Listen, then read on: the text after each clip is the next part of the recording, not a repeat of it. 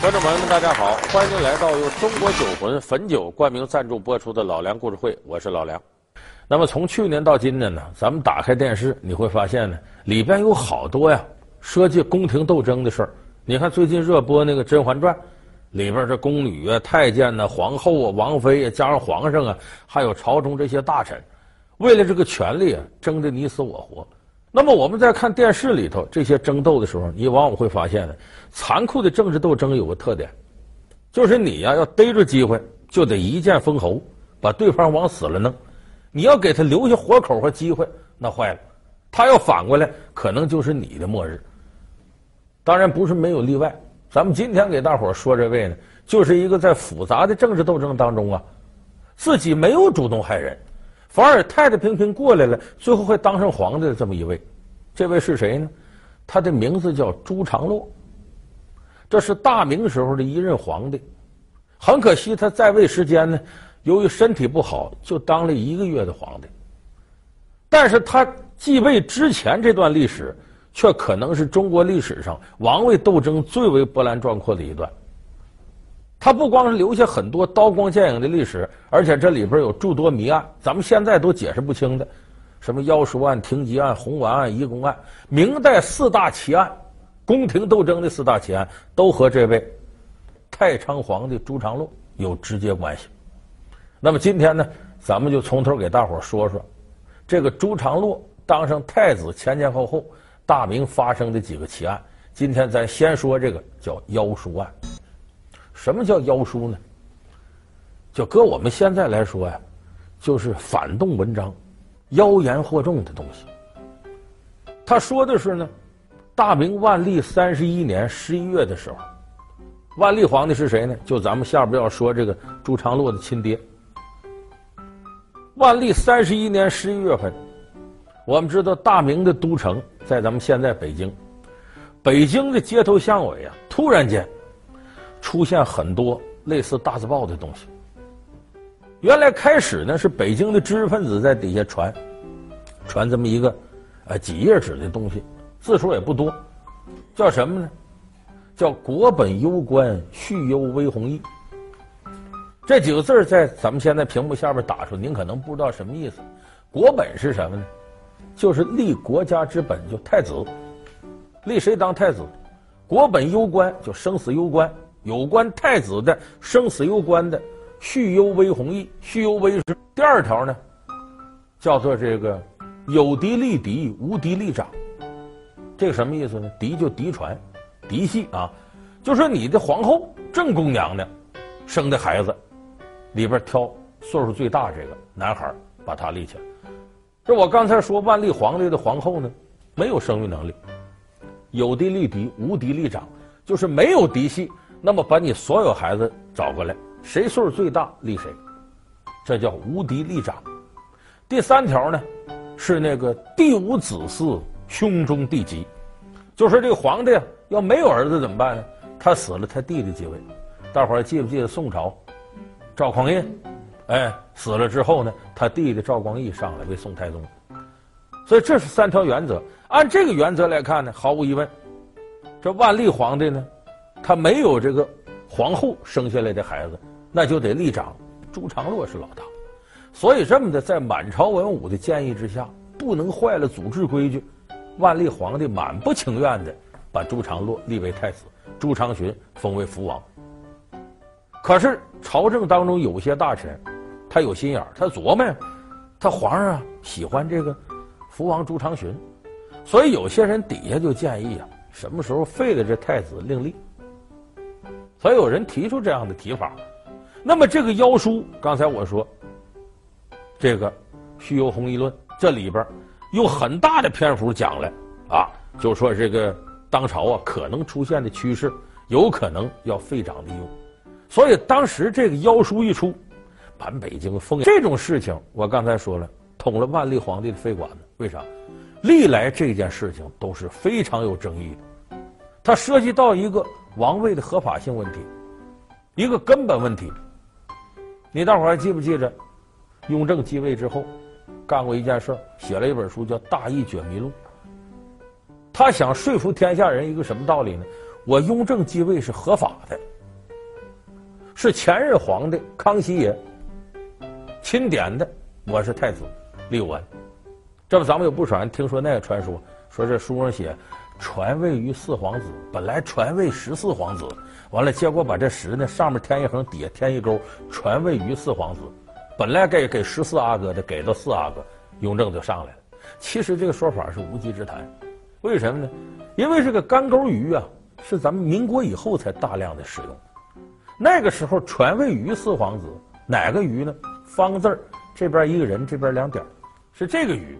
没有用这个鱼的，这是第一个。再者说呢，他当时清朝时候满蒙不分家，还有雍和宫把藏族的这个体系纳进来，凡是大清皇帝重要的文件，均备有汉、满、蒙、藏四种文字。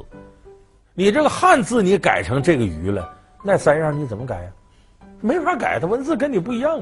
所以说这是无稽之谈，明明是无稽之谈，雍正皇帝为什么下这么大力气呢？就怕人对他说三道四，就皇位血统不正，这个不行。所以你从中国历史上来讲呢，皇上是特别忌讳这事儿的。妖书案一出，京城谣言四起，朝中大臣人人自危，太子、福王、郑贵妃也都惶惶不可终日。万历皇帝决定严，那万历会派谁主查妖书一案？妖书案的作者又会是谁呢？蹊跷文章震惊朝野，诡异妖书众说纷纭。是谁制造了妖书？又是谁在背后推波助澜？离奇的妖书背后，究竟是国本之争的手足相残，还是大臣间的利益倾轧？本期老梁故事会为您讲述明朝四大奇案之妖书案。欢迎您回到由中国酒魂汾酒冠名赞助播出的老梁故事会。那么这个事儿，皇上当然不能简单这么结束。安抚完朝臣之后呢，他底下要调查。可是调查这个事儿，你得经谁呢？咱们我刚才说首辅大臣，那算丞相。调查非经他不成。这个沈一贯呢，觉得自己很委屈。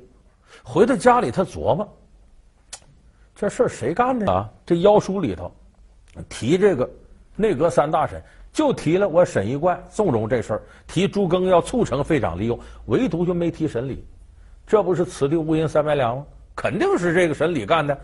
所以他当时挑头站出来了，我也别在家当这缩头王八了，我吃了亏，我得报复。我怀疑这个人害你，先入为主，越看越像，他要整我，越看越像。所以这时候沈一贯就有目的的针对这沈理下手了。人也不是吃素的，上告反击。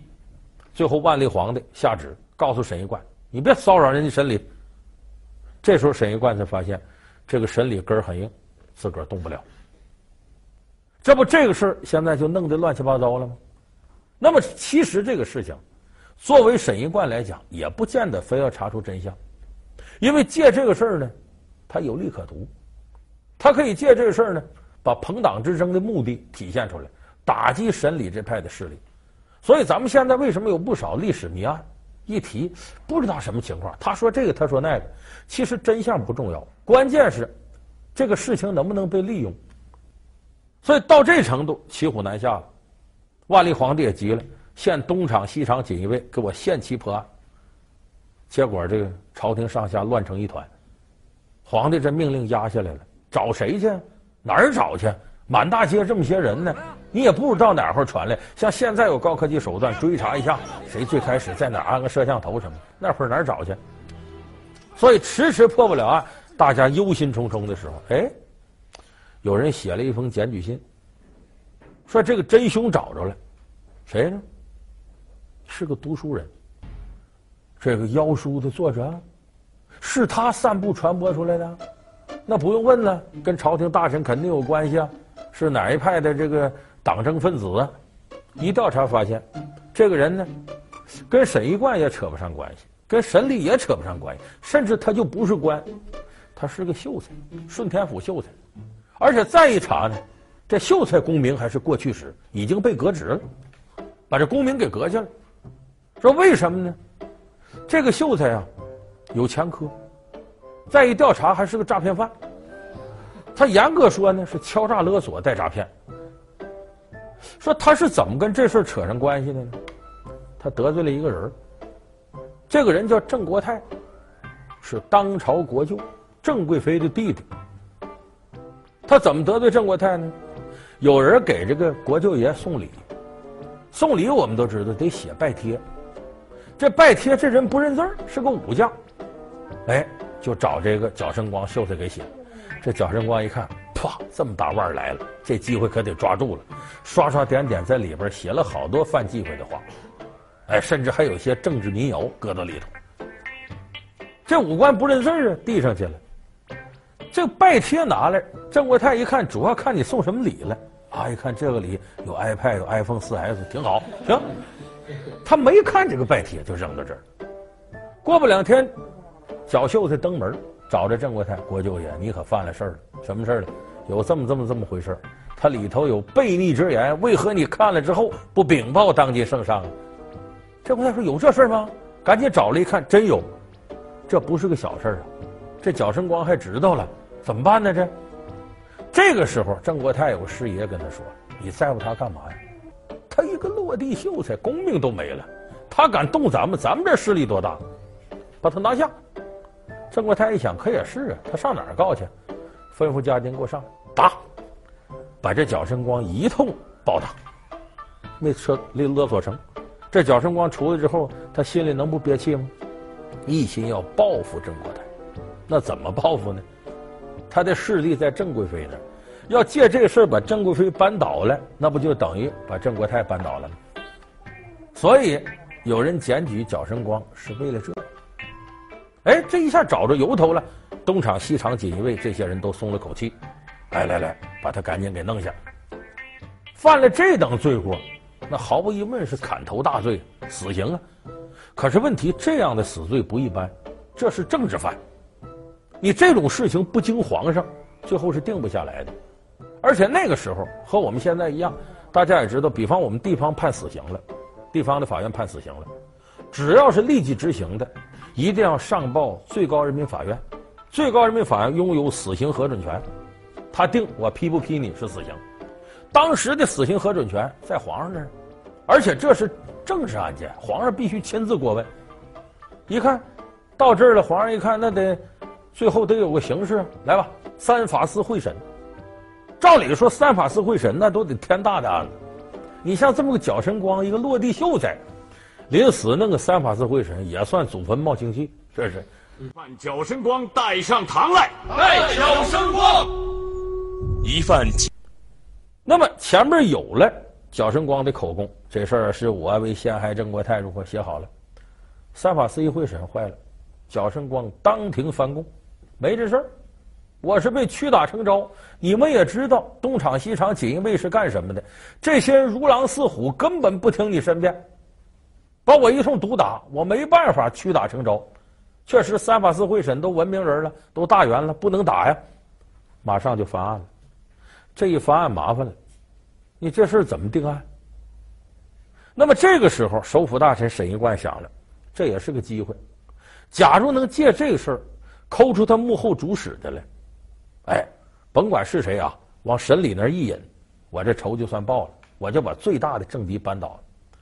所以后来这沈一贯呢，找到了大理寺的负责人，商量你能不能啊往那儿引引。当然他们这是一伙的，这个大理寺这人是他门生，就这么着呢上刑审这个贾生光，就说你这事儿背后有没有主使？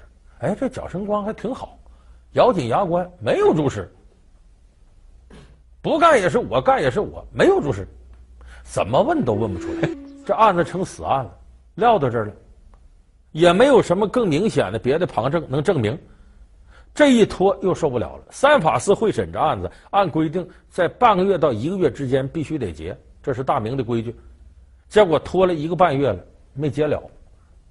皇上天天催，三法司面临重大压力，没有办法，采用第一档的东厂西厂的办法吧，上刑吧给他。